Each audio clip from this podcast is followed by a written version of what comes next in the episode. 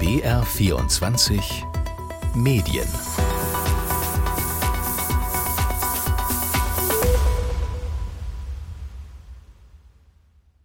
Willkommen zu einer knappen halben Stunde BR24 Medien.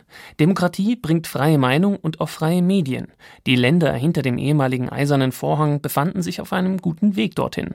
Doch sowohl die Demokratie als auch die Medienfreiheit entwickeln sich in Ländern wie Polen oder Ungarn zurück. Die freie Presse ist in Polen und Ungarn schon seit Jahren unter Beschuss. Die Slowakei entwickelt sich immer ähnlicher wie die anderen beiden Länder.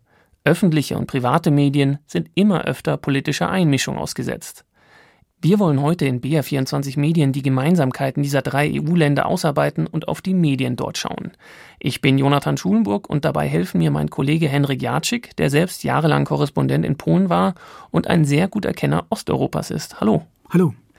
Als zweiter Gast dabei ist Lutz Kinkel. Er ist der Geschäftsführer des Europäischen Zentrum für Presse- und Medienfreiheit. Hallo. Hallo. Und im Laufe der Sendung hören wir noch von unserer ARD-Korrespondentin Marianne Allweis über die Medien in der Slowakei. Henrik, als erstes jetzt kurz zu dir. Welches Wort fällt dir ein, wenn du die Entwicklung der Medien der letzten Jahre in den drei Ländern Ungarn, Polen und Slowakei anschaust? Oder fallen mir viele Wörter ein, aber insbesondere drei Begriffe. Gleichschaltung, Diktatur und Maulkorb. Und das Interessante, Jonathan, an der ganzen Entwicklung ist, finde ich, all das kennt man aus diesen Ländern bereits. Das gab es doch schon mal. Diese Systeme, diese Gesellschaften haben sich des, der Kommunisten ja entledigt. Sie haben die Pressefreiheit wiederhergestellt. Und jetzt sind sie auf dem besten Wege, das alles abzuschütteln. Und das erstaunt mich wirklich. Das werden wir natürlich vertiefen in dieser Sendung. Herr Kinkel, Sie waren vor kurzem selbst in Polen und Ihr Report kam erst diese Woche raus. Was konnten Sie dort beobachten? Das war ein Besuch in Polen. Wir sind dort drei Tage gewesen mit äh, Partnerorganisationen, haben mit so etwa 20, 25 Experten vor Ort gesprochen.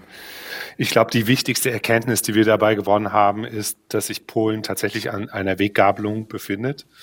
Wenn die jetzige Regierung weiter im Amt bleibt, dann könnte sich der Wunsch erfüllen, den Jaroslaw Kaczynski schon 2015 öffentlich geäußert hat. Er hat damals gesagt, ich wünsche mir Budapest in Warschau. Und das heißt, er möchte den größten Teil der Medien kontrollieren. Das ist seine Vision. Und das Einzige, was ihm dabei noch im Weg ist, sind eigentlich die ausländischen Investments in Polen. Es sind ein paar interessante Firmen und Verlagshäuser in Polen unterwegs. Das ist Ringe Springer, das ist der Deutsche Bauer Verlag, das ist aber auch der Discovery Channel, der den populärsten Fernsehsender unterhält, nämlich TVN. Diese Investments allein garantieren im Moment noch die Pluralität, aber die Betonung liegt auf noch. Polen schauen wir uns gleich nochmal an. Gehen wir mal zeitlich, wie Sie schon gesagt haben. Eigentlich war Budapest zuerst. Henrik, Ungarn war ja das erste der drei Länder, das den Weg in diese Richtung wirklich gegangen ist. Nochmal der Rückblick. Was hat Orban in den vergangenen Jahren, seitdem er an der Regierung ist, eigentlich gemacht? Beziehungsweise wie ist er da vorgegangen? Als Orban 2010 an die Macht kam, da errang er zwei Drittel Mehrheit im Parlament. Und das hat ihm natürlich die Möglichkeit eröffnet, die Verfassung zu reformieren. Und im Zuge dieser Verfassungsreform gab es auch ein Mediengesetz. Und dieses Mediengesetz sorgte dafür letztendlich, dass Orban gegen unliebsame Journalisten, gegen Redaktionen, gegen ganze Verlagshäuser im Prinzip vorgehen konnte, wie er wollte. Und das hat er dann auch getan. Und in diesem Mediengesetz, da hieß es sehr schwammig, Medien seien verpflichtet zu Ausgewogenheit und müssen die nationale Identität des Landes wahren. Und wer das nicht macht, der muss dann mit Strafe rechnen. Gemeint war in erster Linie finanzielle Belastung, eine Strafe, aber natürlich auch Gefängnisstrafen standen da im Raum. Und auf diese Art und Weise ist es ihm gelungen, den öffentlich-rechtlichen Rundfunk auf Linie zu bringen. Da gab es eine Konferenz beispielsweise, das hat ein Kollege mitgeschnitten, ein ungarischer Kollege, als er noch beschäftigt war bei den öffentlich-rechtlichen Medien. Und da sagte der Chefredakteur total unverblümt vor den Europawahlen, wir werden nicht der Opposition hier Raum geben und wir werden oppositionelle Kräfte nicht unterstützen und fördern und wir werden nicht über sie berichten. Und wenn das nicht passt, der soll einfach seine Kündigung einreichen. Das ist dann öffentlich geworden. Der Journalist, wie gesagt, hat dann von sich aus gekündigt, ist gegangen. Aber derjenige, der das gesagt hat, dem ist nichts passiert. Der ist nach wie vor im Amt und Würden. Und das ist dann schon erstaunlich. Und dann der dritte Schritt war, dass Orban-treue, Orban-freundliche Unternehmen und Unternehmer eingefangen haben, die Medien aufzukaufen. Man hat sie ja seitens der Regierung erstmal austrocknen lassen finanziell, indem man Werbeeinnahmen entzogen hat, indem man Abonnements bei den Tageszeitungen und so weiter gekündigt hatte. Und auf diese Art und Weise sehr stark unter finanziellen Druck geraten ließ. Und dann konnten natürlich Orban-Freunde kommen und es aufkaufen, haben dann die Redaktionen ausgetauscht, beziehungsweise die Führungskräfte in den Redaktionen und auf diese Art und Weise auch diese Medien dann auf Linie gebracht. Und mittlerweile haben wir wirklich schon in Ungarn 80 Prozent der Medien unter der Kontrolle von Orban. Und man darf eines nicht vergessen, da gab es noch eine Affäre mit Pegasus, einer Software, die dafür sorgte, dass Journalisten ausgespäht werden konnten. Das ist auch öffentlich geworden, aber letztendlich ja, es gab einen kurzen Aufschrei und das war's. Wir haben in Ungarn heute freie Presse, aber keine Pressefreiheit. Herr Kinkel, wenn Sie jetzt sich das nochmal vor Augen halten, was Herr Jacek gerade gesagt hat, wie würden Sie die Situation der Medien, aber auch der Journalisten, Journalistinnen heute in Ungarn beschreiben? Ist da überhaupt noch kritischer Journalismus möglich? Ja, ist es. Äh, und zwar in den verbliebenen 20 Prozent, wie Herr Jacek sagte. Da gibt es noch unabhängige und auch fleißige und investigative Journalisten und Journalistinnen.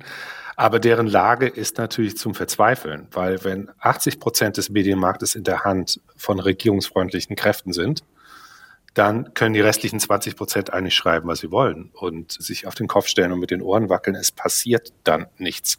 Das heißt also, selbst wenn ein Skandal enthüllt wird, findet der kein Echo. Er wird nicht ausgebreitet, er wird nicht diskutiert und es gibt schon gar keine Konsequenz daraus.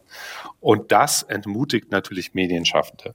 Außerdem gibt es, es ist eben gerade schon genannt worden, eine ganze Reihe von Instrumentarien, um einzelne Journalisten das Leben schwer zu machen. Dazu gehört die Überwachung mit Pegasus, dazu gehören aber eben auch Schmierkampagnen. Schmierkampagnen, die dann im öffentlichen Fernsehen laufen und die natürlich auch zur Einschüchterung führen können und zur Selbstzensur führen können. Also die Lage ist wirklich dramatisch und dramatisch schlecht.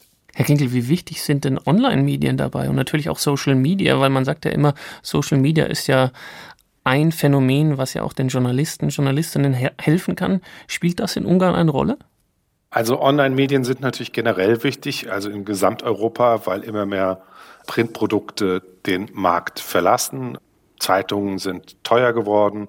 Das hängt mit den Druckkosten zusammen, das hängt mit der Verteilung zusammen, das hängt mit den Energiekosten zusammen. Sehr viele Medienhäuser stellen um auf elektronische Ausgaben. Das ist das eine. Und zum Zweiten gibt es natürlich noch die Fläche von Social Media. In Ungarn ist es so, dass insbesondere Facebook sehr populär ist. Das ist aber eben auch problematisch, weil, wie wir wissen, Facebook, der Algorithmus befördert genau die Stories, die äh, emotional sind, die verrückt klingen, die ähm, die Leute am Bildschirm fesseln. Und das sind meistens nicht die Stories, die aus dem Bereich Qualitätsjournalismus kommen, sondern das sind eher die Stories, die etwas mit Desinformation zu tun haben. Und zum Zweiten gibt es natürlich in Ungarn, wie auch in anderen autokratischen Systemen, regierungsnahe Trolle. Es gibt in Ungarn eine Agentur, die nennt sich Megaphone Center. Die wirbt damit, dass sie diese Trolle ausbildet und schreibt also ganz öffentlich, dass sie Facebook-Krieger aus einzelnen Journalisten machen kann. Und diese Facebook-Krieger agieren dann im Sinne der Regierung. Jetzt hat Orban das in Ungarn vorgemacht. Henrik, hat das dann die PiS unter Kaczynski einfach nachgemacht und abgeguckt? Wie war das jetzt, als sie 2015 an die Macht kam? Welche Parallelen siehst du? Viele große Parallelen. Kaczynski hat im Prinzip so ziemlich alles kopiert, was ihm Orban vorgemacht hatte. Er hat zwar nicht die Zweidrittelmehrheit gehabt, er konnte also die Verfassung nicht ändern, aber wenn ich die Verfassung nicht ändern kann, dann ändere ich das Verfassungsgericht. Und Kaczynski hat erstmal die Justiz im Prinzip hier gleichgeschaltet, hat dafür gesorgt, dass seine Parteifreunde als Richter ernannt worden sind im Verfassungsgericht, so dass wenn da Gesetze verabschiedet wurden im Parlament, sie dann einfach in das Verfassungsgericht weitergeleitet worden sind zur Kontrolle. Und da hieß es alles beim besten, alles okay, kann so bleiben, kann so akzeptiert werden. Dann ist er hingegangen und hat den Medienrat eingerichtet. In dem Medienrat sitzen zwei Vertreter der Opposition und drei werden von der Regierung bestimmt. Auch das ein Feigenblatt. Ja, wir haben zwar einen Medienrat, der kontrolliert die öffentlich-rechtlichen Medien, aber in Wirklichkeit können diese zwei Oppositionellen relativ wenig ausrichten bei Entscheidungen, weil eben die anderen drei sie überstimmen können. Und dann hat man im öffentlich-rechtlichen Rundfunk dafür gesorgt, dass zum Beispiel Journalistinnen und Journalisten, die vor der Kamera oder vor dem Mikrofon saßen, andere Dienste plötzlich bekamen, wenn sie zu kritisch aufgetreten sind. Und nachdem die Einkommen dieser Journalistinnen und Journalisten sich aus, den, aus der Präsenz vor Mikrofon oder Kamera generieren, je weniger Zeit vor Kamera, je weniger Zeit vor Mikrofon, umso weniger verdiene ich. Auf diese Art und Weise zwinge ich die Leute früher oder später dazu, selbst zu kündigen, selbst zu gehen. Es gab auch Entlassungen. Es gab auch zum Beispiel Situationen, wo Verträge nicht verlängert worden sind.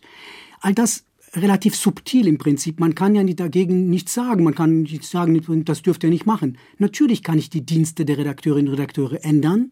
Und wenn sie nicht damit einverstanden sind, haben sie halt Pech gehabt. Aber juristisch dagegen großartig vorgehen kann ich nicht. Aber insgesamt kann man sagen, dass man hier versucht hat, auf diese Art und Weise den öffentlich-rechtlichen Rundfunk wirklich ordentlich auf Linie zu bringen. Parallel dazu hat man hier, nachdem es keine Oligarchen in dem Sinne in Polen im Unterschied zu Ungarn gab, ist man hingegangen und hat gesagt, dann staatliche Konzerne sollen bitteschön Medien aufkaufen. Und gerade in der Region, die regionale Presse, die früher sehr stark zur Passauer Neuen Presse dazugehörte, Polska Press, die hatten sich im Prinzip auf den Markt anbieten müssen, weil sie finanziell in Schieflage geraten waren. Und dann kam PKN Orlen, die Mineralölgesellschaft in Polen, und hat einfach diesen gesamten regionalen Markt mit unglaublich vielen Erzeugnissen aufgekauft und auch da die Redaktion selbstverständlich ausgewechselt und das auf Linie von Kaczynski und seiner Partei gebracht. Und dann hatten wir noch juristischen Druck. Man hat Journalisten angefangen, vor Gericht zu zerren, ihnen Prozesse zu machen und sie zu bedrohen und sie zu zermürben sie einzuschüchtern. Und all das hat dazu geführt, dass wir im Prinzip in Polen auch eine Situation haben. Wir haben zwar noch einigermaßen freie Presse, aber keine Pressefreiheit. Und das Ganze wirkt sich natürlich auch aus auf die Wahlen. Wenn es zur Wahlberichterstattung kommt und dann nur noch eine Seite dargestellt wird, gerade in den öffentlich-rechtlichen Medien oder in den großen Presseerzeugnissen, dann bleibt vieles auf der Strecke. Und ich frage mich immer, wenn wir die Verhältnisse und die Wahlergebnisse in Polen haben, so wie wir sie haben momentan, ist es trotz oder wegen der Situation? Ich glaube, es ist eine Mischung daraus. Jetzt hast du gerade schon das Phänomen dieses Media Captures besprochen. Ähm, Herr Kinkel, können Sie es nochmal ganz genau erklären für uns alle und äh, an einem konkreten Beispiel erklären, wie läuft das dann auch konkret ab? Also Media Capture ist äh, inzwischen leider ein gängiger Begriff in der Diskussion geworden. Das gibt es in sehr vielen autokratisch geführten Staaten. Das meint die direkte oder indirekte Kontrolle von Newsmedien durch die jeweilige nationale Regierung. Es gibt vier Elemente, an denen man das festmachen kann. Das erste ist die Übernahme der vorher öffentlich-rechtlichen Sender und die Verwandlung in Staatsfernsehen und Staatsradio. Äh, das zweite Element ist die Besetzung der Medienregulierer, also der zuständigen Aufsichtsgremien, die über den Medienmarkt wachen mit Regierungsleuten. Das dritte ist der Aufkauf und wir hatten eben gerade die Schilderung, wie das gelaufen ist mit PKN Orlen, ist der Aufkauf von privaten Medien durch regierungsnahe Oligarchen oder regierungseigene Firmen. Und das vierte ist die Subventionierung von regierungsnahen privaten Medien mit staatlichen Anzeigen. Damit werden unabhängige Medien ausgehungert und staatsnahe Medien subventioniert.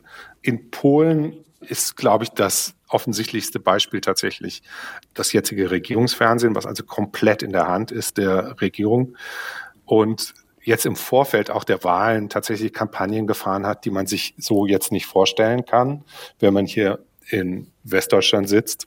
Zum Beispiel ist Donald Tusk, also der Kandidat der oppositionellen äh, Bewegung, dargestellt worden als Teufel mit rotem Gesicht und Hörnchen und das also in einem streng katholischen Land. Oder Donald Tusk ist dargestellt worden als ein Agent Deutschlands, der ausschließlich deutsche Interessen vertritt und keine polnischen Interessen vertritt.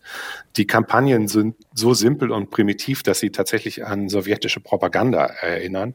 Und so etwas läuft im Staatsfernsehen.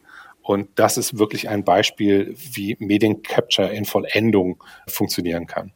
Henrik, Herr Kinkel hat es gerade gesagt, in Polen sind jetzt Wahlen, es herrscht Wahlkampf. Was denkst du, in einer Woche wird gewählt. Wie wird es jetzt für Medien in Polen weitergehen? Was kannst du dir da vorstellen? Alles hängt vom Ergebnis ab. Sollte Kaczynskis Partei nochmal siegen, beziehungsweise das Bündnis, das er anführt, dann wird es weiterhin bergab gehen. Dann werden wir noch schlimmere Verhältnisse vielleicht erleben als in Ungarn. Sollte die Opposition siegen mit Herrn Tusk an der Spitze, dann könnte es zu Veränderungen kommen. Aber nachdem man schon so viel Chaos angerichtet hat in diesem Land, wird es sehr, sehr lange dauern, bis die Medien sagen wir mal, wieder so frei sein können, wie sie es Anfang des Wandlungsprozesses, Anfang der Zeit nach der Wende waren. Also das wird sehr, sehr lange dauern, glaube ich, bis man wirklich gute Verhältnisse und eine ordentliche Pressefreiheit wiederhergestellt hat. In einer Woche wissen wir dann mehr. Jetzt kommen wir zu einem Land, in dem es vor fünf Jahren etwas passiert, was in Europa nicht oft passiert. Der Journalist Jan Kuciak und seine Freundin sind ermordet worden. Kuciak recherchierte über Korruption und die Verbindungen in die Politik. Für den Mord wurden inzwischen zwar die unmittelbar Tatbeteiligten, aber nicht die Auftraggeber verurteilt. Der Regierungschef, der im Zuge des Drucks der Öffentlichkeit vor fünf Jahren gehen musste, Robert Fico, hat jetzt bei den jüngsten Wahlen wieder triumphiert. Ich spreche mit der AD-Korrespondentin in Prag, Marianne Allweis. Hallo. Hallo aus Prag. Wie ist denn die Situation der Journalistinnen und Journalisten fünf Jahre nach dem Mord an Jan Kuciak? In der Slowakei ist die Medienlandschaft erstaunlich lebendig. Das Land hat nur rund 5,5 Millionen Einwohner, aber sehr viele Zeitungen. Von denen wiederum sind sehr viele sehr kritisch, oft liberal und proeuropäisch eingestellt. Das war vor dem Mord an Jan Kuciak und seiner Verlobten so und das ist auch seitdem der Fall. Der Mord war natürlich ein Schock für die Gesellschaft, besonders für viele Journalistinnen und Journalisten, vor allem für die, die mit Jan Kuciak zusammengearbeitet haben. Nach dem ersten Schock haben sie weitergemacht, sich zusammengeschlossen, sichern sich besser ab, recherchieren noch tiefer, gründen neue Investigativzentren, decken nach wie vor Korruptionsfälle und Machtmissbrauch auf und setzen sich vor allem mit den Missständen in der Politik auseinander. Viele haben uns erzählt, dass sie nach den Massenprotesten nach dem Mord und gegen die damalige Regierung mehr Vertrauen aus der Bevölkerung spüren dass viele erkannt hätten, wie wichtig die Rolle der Medien für die Gesellschaft sei. Im letzten Ranking der Pressefreiheit von Reporter ohne Grenzen, da hat die Slowakei auch Deutschland überholt. Die Slowakei war nach dem Mord abgesagt, jetzt ist sie auf Platz 17 von 180 gerutscht und Deutschland auf Platz 21 und zum Vergleich Ungarn zum Beispiel liegt auf Platz 72. Der Aufstieg der Slowakei, der liegt auch am Abstieg von Deutschland wegen der vielen Angriffe auf Medienschaffende in Deutschland. Aber er zeigt auch, es ist nicht alles schlecht in der slowakischen Medienlandschaft, wobei natürlich der Mord an Jan Kuciak einen sehr, sehr dunklen Schatten hinterlassen hat. Ist man denn mittlerweile mit der Aufarbeitung zum Mordfall Kuciak zufrieden? Also der hauptbeschuldigte Unternehmen, Unternehmer Kotschner wurde ja freigesprochen. Ja, Marian Kotschner, der ist als mutmaßlicher Auftraggeber schon zum zweiten Mal freigesprochen worden, auch im Revisionsprozess. Die Spur mit der italienischen Mafia, über die Kuciak auch geschrieben hatte, die hatte sich schnell zerschlagen. Stattdessen hat die Polizei dann diesen slowakischen Geschäftemacher ins Visier genommen. Er hatte Jan Kuciak in einer Sprachnachricht direkt bedroht, weil der über seine schmutzigen Geschäfte recherchiert hatte. Und wegen dieser Geschäfte ist Kotschner inzwischen zu 19 Jahren Haft verurteilt worden. Als Hintermann des Journalistenmordes aber nicht, und zwar aus Mangel Mangel an Beweisen. Der Auftragsschütze, auch andere Unterstützer sind verurteilt worden. Gegen Kotschner ist und bleibt es aber ein Indizienprozess. Also es gibt keine handfesten Beweise gegen ihn. Das ist natürlich für viele Beobachter unbefriedigend, untergräbt auch Vertrauen in den Rechtsstaat. Aber die Journalisten, die wir gesprochen haben, die diesen Prozess ausführlich begleitet haben, die haben mit diesem Freispruch gerechnet. Zum Beispiel die bekannte tschechische Investigativjournalistin Pavla Holzova. Sie hat Kuciak quasi entdeckt und nach dessen Tod seine Recherchen weiter weitergeführt, auch seine enttäuschten Angehörigen jetzt in diesen Prozessen begleitet. Sie haben es ja gerade schon ein bisschen besprochen, wie, wie die Situation im Moment in der Slowakei ist. Wie ist denn der Ton gegenüber Medien von Politikern und Politikerinnen im Land? Ich würde sagen, das Klima, das ist ähnlich vergiftet zwischen Medien und Politik wie vor dem Mord an Jan Kuciak, wie eben unter Robert Fico, dem Linkspopulisten, der zwölf Jahre in der Slowakei regiert hat. Fico hat Journalisten beschimpft als, Zitat, zum Beispiel dreckige antislowakische Huren. Der Sieger der vorigen Parlamentswahl, der hat das fortgesetzt. Das war der konservative Populist Igor Matovic. Und dieser cholerische Ex-Premier, der hat über Journalisten gesprochen, zum Beispiel als korrumpierte, progressive Faschisten. In einer Umfrage des Jan Kuciak Investigativzentrums hat vor kurzem fast die Hälfte der Medienschaffenden angegeben, dass sie jetzt mehr Drohungen und Einschüchterungsversuche erleben als vor fünf Jahren. Drohungen und Einschüchterungen, das ist ja das eine. Gibt es denn ähnliche Tendenzen wie in Polen oder Ungarn, dass Unternehmen Medien aufkaufen und unliebsame Redakteure gehen müssen? In der Form denke ich nicht. Auf dem Medienmarkt, da standen zuletzt keine größeren Inhaberwechsel an. Das war vor rund zehn Jahren anders, als sich die großen deutschen, auch westeuropäischen Verlage aus dem Markt in Ostmitteleuropa zurückgezogen haben, die Rheinische Post, Springer oder Ringier. Und da haben zum Teil große slowakische und tschechische Investmentgruppen Medienhäuser, Zeitungen in der Slowakei gekauft. Aus Protest gegen einen dieser Investoren ist 2014 zum Beispiel aus der Zeitung SME eine unabhängige Neugründung entstanden, Denik N. Und beide sind heute die führenden, meinungsbildenden, liberalen Blätter. Also da haben sich die Sorgen vor Einflussnahme laut den Journalisten dort nicht bestätigt. Anders ist das bei den öffentlich-rechtlichen. Die stehen eher unter Druck, unter enormem Spardruck, auch weil wichtige Posten direkt von der Politik besetzt werden. Da gab es vor fünf Jahren nach dem Journalistenmord eine Kündigungswelle, als der Nachfolger von Fizzo einen neuen Chef eingesetzt hatte und der ein investigatives Format abgesetzt hat. Den letzten Konflikt hat es im Fernsehen gegeben. Da ist ein Team eines Nachrichtenkanals gefeuert worden, und zwar weil es angeblich zu Fico freundlich gewesen sein soll. Wenn jetzt Fico wieder regiert, was ja noch nicht ganz klar ist, was heißt das für die Medien? Was sind da für Befürchtungen im Umlauf? Fico hat im Wahlkampf immer wieder davon gesprochen, dass ihn NGOs und Medien nach dem Journalistenmord zum Sündenbock erklärt, dass sie ihn vernichtet hätten und dass die liberale Partei, die progressive Slowakei, die auf Platz zwei gelandet ist bei der Wahl, das Produkt eben dieser liberalen Nichtregierungsorganisationen und Medien sei. Und die will er oder würde er regulieren wollen und auch dazu verpflichten, zum Beispiel endlich wieder ausgewogen zu berichten, sollte er zum vierten Mal Premier werden. Auf die öffentlich-rechtlichen, da hätte eine Vizo-Regierung auch direkte Einflussmöglichkeiten. Die haben in der Slowakei nicht diese Stellung wie in Deutschland, sind deutlich kleiner, da haben die Privaten mehr Einfluss. Bei der Finanzierung könnte Vizo ansetzen. Das ist im Sommer nämlich geändert worden von der gescheiterten pro-europäischen Regierung. Die hat die Gebühr abgeschafft. Radio und Fernsehen werden also direkt aus dem Staatshaushalt bezahlt und das könnte weiter abgesenkt werden. Dazu ist nur eine einfache Mehrheit im Parlament nötig. Die bekommen schon recht wenig Geld, auch im Vergleich mit Tschechien, und machen aber trotzdem sehr viel daraus und wollen das auch weiterhin tun. Im Wahlkampf, da haben wir in der Slowakei immer wieder gehört von vielen Journalistinnen und Journalisten, ja, die Rückkehr von Fico wäre eine Katastrophe für uns, für das Ansehen des Landes, für die Außenpolitik, würde uns in eine deutlich korruptere Vergangenheit katapultieren. Fico könnte auch versuchen, unsere Arbeit einschränken zu wollen, aber wir sind stark. Unsere Zivilgesellschaft wird kämpfen. Wir haben schon andere Regierungschefs erlebt als Fico. Und sollte er eine Regierung bilden können, dann wäre seine Mehrheit nicht groß genug, um auch die Verfassung ändern zu können. Einer der bekanntesten Fernsehjournalisten, Peter Bielik, der meinte, ja, unsere politische Kultur ist niedrig. Bei euch müssten Politiker wegen solcher Äußerungen zurücktreten, wie von Fico oder Matovic. Bei uns ist das leider Alltag. Bielik hat Fico oft interviewt, ist gerade wieder von Fico persönlich beleidigt worden.